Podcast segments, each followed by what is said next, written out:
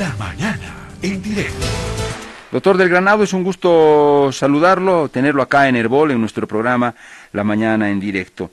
Eh, doctor del Granado, yo me pregunto, ¿por qué ya dos veces hemos fracasado en haber cambiado solo a los magistrados del órgano judicial? Dos elecciones, ya sabemos todos lo cuestionadas que han sido, pero ¿quién nos hizo creer que cambiar solo a las cabezas iba a mejorar? Ahora, salvo, doctor del Granado, yo no quiero perder esa fe, que es, que, es creer en las personas y que muchas veces es cuestión de a quién pones en un lugar para que realmente te transforme el mundo. Si hubiéramos tenido en la primera o segunda ocasión, eh, cuando cambiamos a los magistrados, hombres realmente de talla, pero de talla, y como quien dice que hubieran revuelto el gallinero y hubieran eh, tomado medidas claras, concretas, profundas, frontales, incisivas, cirugías de fondo, a estas alturas tal vez estaríamos diciendo, doctor, qué bueno, no nos equivocamos al elegir a esos magistrados. Cambiaron todo, hicieron tal cosa, tomaron tales medidas, fueron al fondo, qué gran trabajo de esos magistrados. Y no estaríamos diciendo lo que hoy decimos, doctor, Qué pena, no han podido hacer nada. No sirvió cambiar a las cabezas. ¿Por dónde hay que intentar sentarse y encontrar las explicaciones a lo que es un fracaso o de pronto pudo haber sido un éxito, doctor del Granado? Buenos días, eh, Pedro Saúl, un gusto. Mira, eh, tú has señalado con precisión, se trata de un eh, problema complejo se trata de un problema eh, profundo. Yo he estado señalando que se trata de eh, carencias centenarias en la administración de justicia boliviana, que en la práctica dan cuenta que durante casi 200 años eh, no hemos tenido una correcta administración de justicia. Por supuesto, este tema no, no se resume en la elección de los magistrados supremos. Y mucho peor, esto no se, no se queda en la elección popular de jueces por voto universal o mediante una modalidad distinta. Sí, esto es parte del problema. Y como eso está en la Constitución, sin duda, si vamos a cambiar esa modalidad, habrá que encarar una reforma parcial de la Constitución. Bueno, este es el tema ahorita, en este momento de debate, de discusión eh, que yo lo he asumido positivamente desde eh, las primeras declaraciones del señor ministro de Justicia, don Iván Lima. Eh, he asumido positivamente su decisión, su voluntad de encarar la reforma judicial y mucho más esta conformación de una comisión de juristas ilustres, juristas notables, que van a funcionar como un consejo asesor del ministerio en esta su inquietud o en esta su decisión de llevar adelante las reformas. Bueno, eh, me parece bien, eh, aunque tengo una serie de observaciones iniciales, pero en este marco de una visión positiva de las intencionalidades al menos del ministro de Justicia. Te decía, Pedro Saúl, que eh, son carencias centenarias que tiene nuestra Administración de Justicia que la han inhabilitado como tal, como un derecho y como un servicio público de los bolivianos. La primera carencia es la carencia de independencia. El Poder Judicial está por diversos mecanismos sometido especialmente al poder del Ejecutivo, al poder político de los gobernantes. En segundo lugar, tenemos eh, eh, la carencia de idoneidad de nuestros administradores de justicia sabiendo que hay buenos jueces y hay buenos fiscales, pero son la excepción. La gran mayoría carecen no solamente de idoneidad profesional, sino de idoneidad personal. De ahí tienes la eh, ineficiencia, la retardación de la justicia y lo peor de todo, la enorme corrupción que existe en el plano judicial. Una tercera carencia es la carencia de recursos apenas el 0,5% del presupuesto general del Estado está destinado a la administración de justicia. 0,5%. ni siquiera llega al 1%. Y aquí ya discrepo con algunas afirmaciones del ministro Lima, que ha dicho que no se requiere presupuesto, que no se requiere incrementar el presupuesto, que los recursos son suficientes. No, esto es, eh, este es un error. Espero que sea solamente un lapsus del ministro de, Justicia, porque eh, con ese 0,5% que no llega sino a 1.092 millones de bolivianos, un tercio de lo que administra el Ministerio de Gobierno, para darte un ejemplo, que tiene 3.900 millones de bolivianos, con ese presupuesto miserable. No podemos, pues, por supuesto, pedirle a mil eh, jueces y a 500 fiscales concentrados en las capitales del departamento que administren justicia. Están hacinados ahí en, los, en sus oficinas, en los mal denominados palacios. Eh, carecen de sueldos adecuados, bueno, etcétera. Entonces, la tercera carencia es la carencia de recursos. Una cuarta carencia es la carencia de acceso a la justicia de parte de la gran mayoría de la población. Más de 150 municipios no tienen jueces ni fiscales. La justicia tiene un precio, los servicios profesionales cuestan caro a la población. En fin, eh, el acceso eh, a la justicia es limitado a una pequeña porción de la población que además accede a una justicia de mala calidad.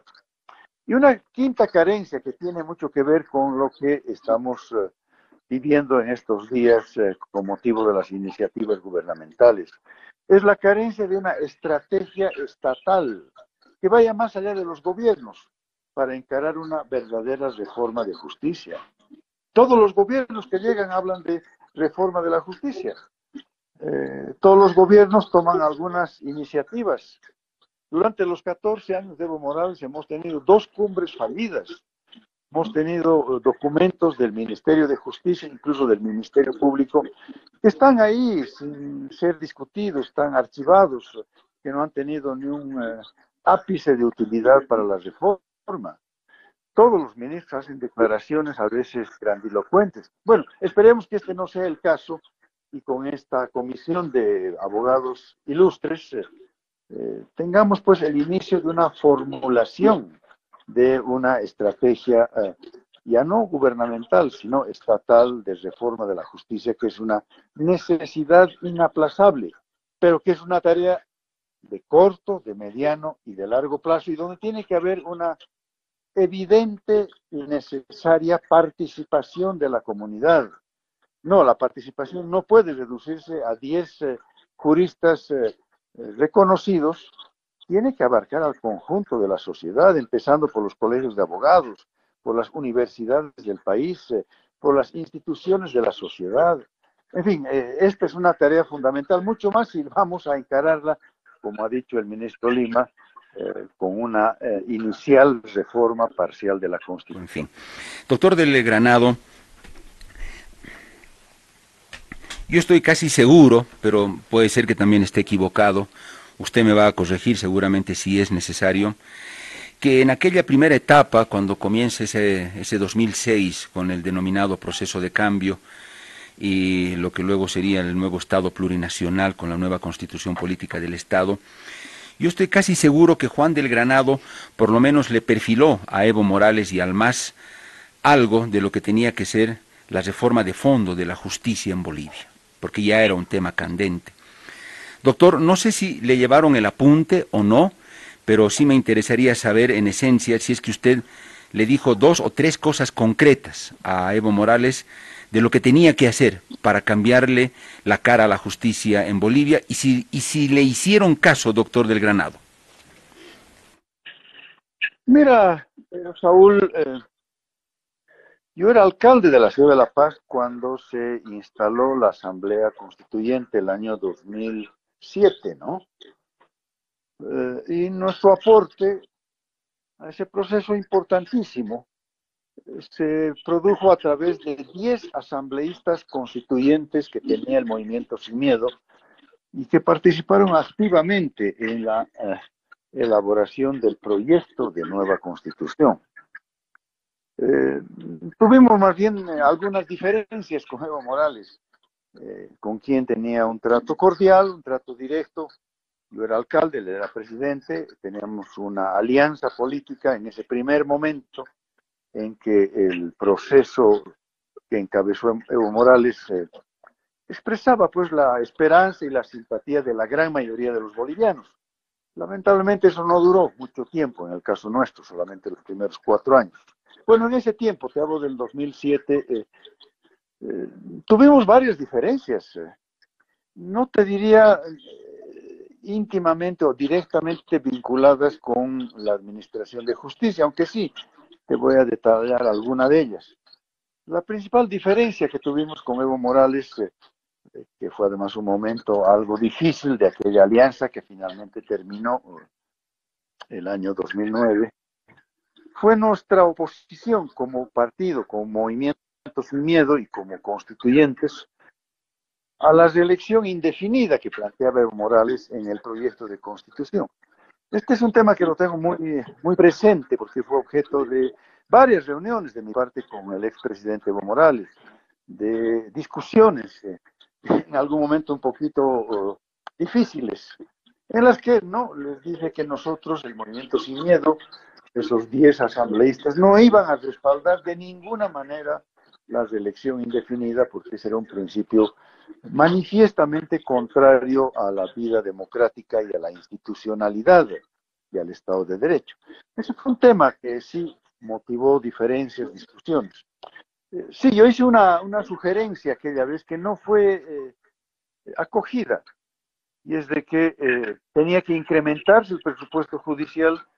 Y yo le dije al presidente Evo Morales que se establezca una partida presupuestaria eh, en la constitución política del Estado, una partida presupuestaria fija, de tal manera que no se manipule los los presupuestos desde el Ministerio de Hacienda, como ocurre actualmente.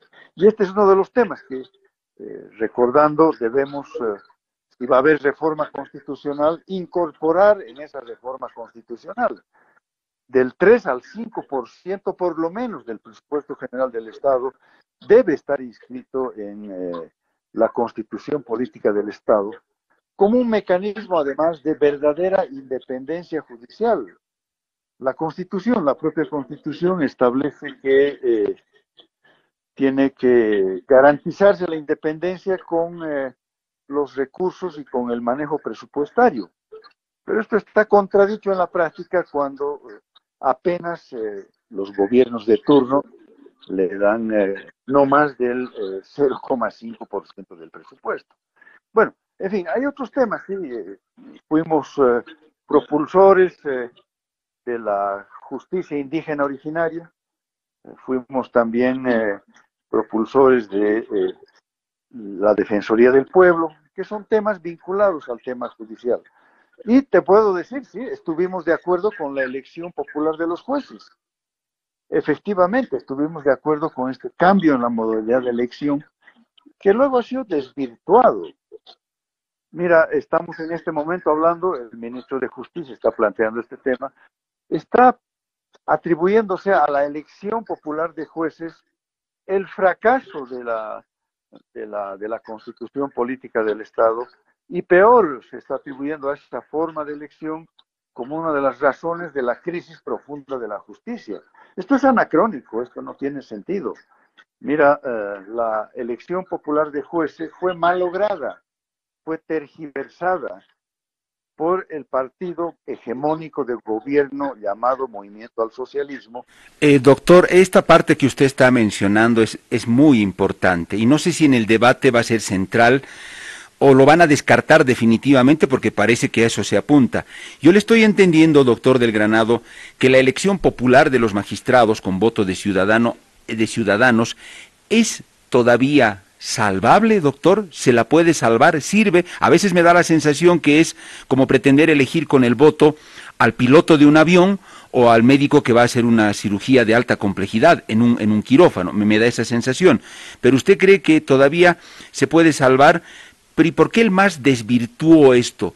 ¿Qué fue lo que desfiguró, deformó eh, el más en esta que puede, aparentemente, como usted dice, fue una buena idea de partida, que la gente vote para elegir a los magistrados. Bueno, es eso lo que te estaba por explicar eh, y transmitir, querido Pedro Saúl. Eh, mira, la elección popular de los jueces, en primer lugar, no es un invento boliviano. Hay varios sistemas judiciales en varios países que han adoptado ese sistema. El más conocido, el más antiguo sistema de votación popular de jueces es el que está vigente nada menos que en los Estados Unidos de Norteamérica, donde eh, treinta y tantos estados, más de la mitad de los estados norteamericanos, eligen a sus cortes supremas estatales por voto popular y a sus jueces, por supuesto. También hay experiencias de esa naturaleza en Suiza, que es un estado federal constituido por cantones, donde también eligen por voto popular a sus jueces eh, cantonales. En fin, no es un invento boliviano en primer lugar. En segundo lugar, eh, el punto central de esa elección estaba basado en dos ejes. El primer eje era la selección de precandidatos en base a méritos, en base a experiencia, en base a capacidad profesional, en base a idoneidad personal de parte del Poder Legislativo. Y el segundo eje, claro, el de la elección, el voto de la gente, sobre estos candidatos o precandidatos previamente calificados de acuerdo a sus méritos, a sus experiencias, a su condición profesional. No, ¿dónde estuvo eh, la tergiversación? ¿Dónde estuvo el manoseo y haber malogrado de parte del MAS esta concepción? En que no tomaron en cuenta mérito alguno no tomaron en cuenta experiencia profesional alguna, salvando seguramente alguna que otra excepción. No, pusieron a sus amigos, pusieron a sus militantes, pusieron a sus compañeros, que cuando mucho tenían el título de abogado y punto. Y entonces, claro, lo que tuvimos fue eh, una elección eh, de los candidatos del MAS que no tenían los méritos y por eso, pues, la mayoría de los bolivianos, el 60% de los bolivianos votamos blanco o nulo porque no estábamos de acuerdo con esos candidatos. No, pues entonces el, tema no está en la elección popular, sino en la manera como se seleccionaron los candidatos. Como en un momento anterior, Pedro Saúl, en la época de los gobiernos llamados neoliberales, la elección estaba en manos del Poder Legislativo, Cámara de Diputados, Cámara de Senadores, y ahí también el gran error fue no calificar méritos, ahí se coteaban los partidos. Eh, pero, doctor, ¿no está ahí el tema de fondo? ¿Por qué un poder que se supone es independiente, tiene que estar sometido a una decisión tan importante por otro, que es el legislativo, que le diga, mira, acá yo voy a designar cuáles van a ser las cabezas de ti, Poder Judicial, que estás en igual jerarquía que yo, pero en este caso yo voy a decidir quiénes van a ser los que van a dirigir tu, tu trabajo.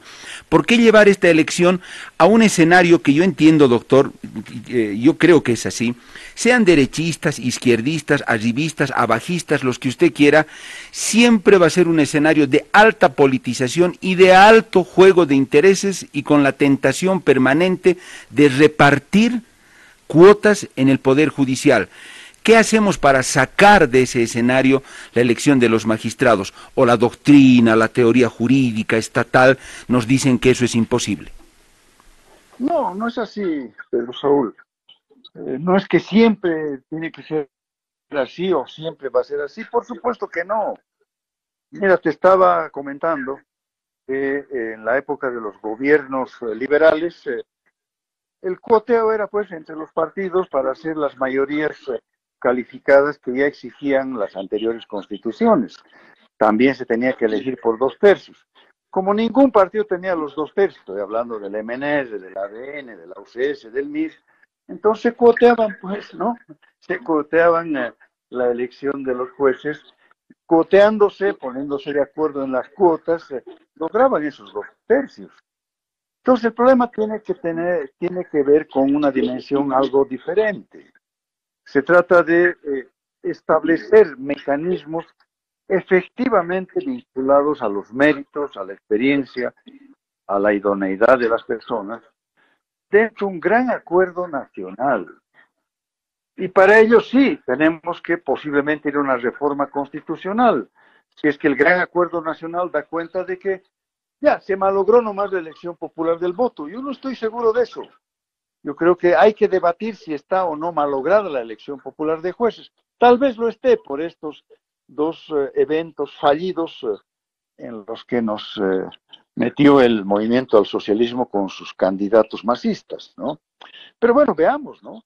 Hay que, hay que debatir. Por eso hay un tema yo quiero transmitirlo, Pedro Saúl, de desacuerdo con esta manera medio apresurada que le está imprimiendo a, la reforma constitucional eh, parcial el ministro Lima.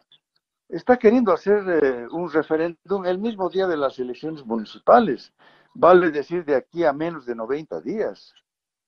No, pues no va a ser suficiente el criterio de los ilustres abogados. Es necesario que ese criterio no solamente sea debatido por el Parlamento, por la Asamblea, que tiene que aprobar por dos tercios la ley de reforma parcial, sino que tiene que ser debatido por la comunidad, tiene que ser debatido por los colegios de abogados, tiene que ser debatido por las universidades, pero cómo no, por las instituciones, por las organizaciones de la sociedad, por el mundo empresarial, por el mundo sindical, por los jóvenes, bueno, en fin, y eso requiere tiempo. Peor si vamos a apresurar de tal manera que a tiempo de elegir eh, eh, miles de asambleístas y de concejales con sus respectivos alcaldes y gobernadores, vamos a tener otra papeletita, otra casillita para votar por la reforma. No es serio eso, no, eso no es serio. Doctor, voy a hacer la última pausa, nuestra última pausa, pero ya le anticipo la pregunta para el retorno. Si es que usted está de acuerdo en que necesariamente tengamos que abrir la Constitución para cambiarle para reestructurar la justicia, si es necesario o no es necesario tocar, reformar algo, una reforma parcial de la Constitución. Pero, doctor del Granado, si usted considera que es necesario tocar la Constitución, ¿qué hay que tocar? ¿Qué habría que consultarle a la población en un referéndum? ¿Solo si dejamos de elegir a los magistrados por voto o hay otras cosas más de fondo sobre las cuales podría decidir la gente?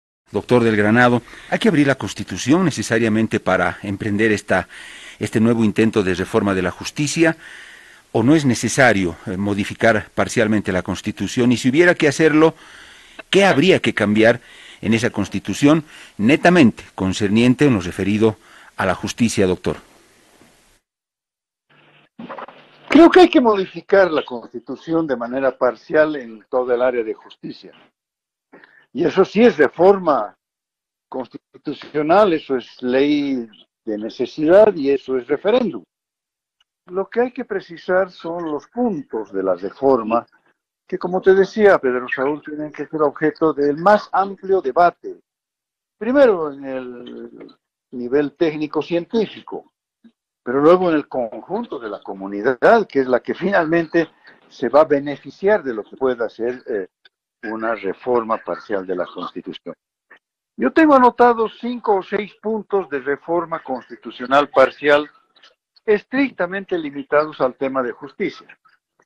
El primero, hay que debatirlo, se decía la elección eh, popular de jueces, o más, para decirlo de manera más general, la forma como tenemos que elegir a los jueces para garantizar su independencia y para alejarlos lo más posible de la manipulación político, partidaria y gubernamental. Primer tema. Segundo tema es la devolución de facultades gerenciales presupuestarias al Consejo de la Magistratura. Aquí hay una discrepancia completa con el ministro de Justicia. El ministro de Justicia manera equivocada está planteando eliminar el Consejo de la Magistratura, o sea, retroceder 30 años, entregándole otra vuelta a los jueces el manejo de los recursos. Los jueces no tienen que administrar un solo peso, tienen que administrar justicia. Y una falla de la Constitución, quitarle a la, al Consejo de la Magistratura la elaboración y el manejo del presupuesto judicial. Segundo tema de reforma, entonces, Consejo de la Magistratura para restituirle las facultades presupuestarias a ese Consejo. Eh, tercer tema, muy importante, te lo decía, de reforma, incorporar expresamente en la Constitución, Pedro Saúl, el, entre el 3 y el 5% de una partida fija presupuestaria obligatoria para el gobierno central y transmisible anualmente para el manejo de todos los requerimientos judiciales. En tercer lugar, creo que tenemos ahí eh, un tema muy importante, discutir si es o no conveniente la vigencia mantenida del Tribunal Agroambiental. No tengo criterios suficientes al respecto, pero es un tema de debate. En sexto lugar o en quinto lugar, tenemos que debatir eh, sobre la vigencia de eh, la jurisdicción militar. Ese es un anacronismo absoluto, que hoy día es tema de, eh, debate también, porque algunos jefes castrenses que están siendo sindicados por los hechos de Sencate y de Sacaba están reclamando ser juzgados por la justicia militar. En mi criterio, la justicia militar es un anacronismo que tiene que ser eh, superado, por supuesto manteniendo todos los derechos y garantías a favor de los jefes castrenses, de todos los miembros de las Fuerzas Armadas, como todo otro boliviano. Y te diría que eh, finalmente tenemos que ver con detenimiento un área que eh, tiene que ver con la Administración de Justicia, que es el Ministerio Público. No, tenemos que ver si está bien hecho el diseño constitucional del Ministerio Público, porque eh, si bien la Constitución dice que el Ministerio Público es una institución de defensa de la sociedad, el MAS y todos los gobiernos eh, han sido eh, han utilizado permanentemente al Ministerio Público como un eficiente instrumento de persecución política y no de defensa de la sociedad. Entonces, me imagino que hay que ver si eso tiene que ver con el diseño constitucional y por tanto posiblemente tenga que ser parte también de la reforma constitucional. Bien, doctor. Quiero cerrar eh, esta entrevista eh, sin desperdiciar la oportunidad de consultarle lo siguiente. Em, a su criterio, por supuesto, jurídico y político también, doctor del Granado. El gobierno, eh, o en todo caso el MAS y la gente del anterior gobierno del MAS, han reconocido plena y absolutamente, doctor, comenzando por Evo Morales, que la gran metida de pata y hasta el fondo de ese gobierno y por lo tanto la crisis, al punto de crisis que llegó, fue el 21F. El haber hecho ese referéndum y luego haber encarado en la forma en la que se encaró los resultados de ese 21F. Lo han reconocido todos, las principales cabezas, la cúpula del MAS. Una vez hecho ese reconocimiento, doctor del Granado, error jurídico y de todo tipo, ¿qué alcances sinceros y honestos debería tener ese reconocimiento por parte del actual gobierno. ¿A qué me refiero? Si vamos a establecer responsabilidades por ese gran error que le costó lo que le costó al propio gobierno, al propio proceso de cambio y a los bolivianos, porque costaron hasta vidas, el encontrar esas responsabilidades, ¿a dónde tienen que apuntar? ¿Meramente a, la parte eh, política, a los responsables políticos? Los administradores de justicia de ese tiempo también son responsables, ese Tribunal Constitucional, esos magistrados que habilitaron el tema de la reelección, o es que este reconocimiento de que fue un gran error es una admisión también de que hubo una presión absoluta al órgano judicial. ¿Esos magistrados deben responder ante la justicia o solo el poder civil, los políticos, son los que deberían responder? ¿Qué alcance debería tener ese reconocimiento de decir fue un gran error? El 21F y el buscar la reelección?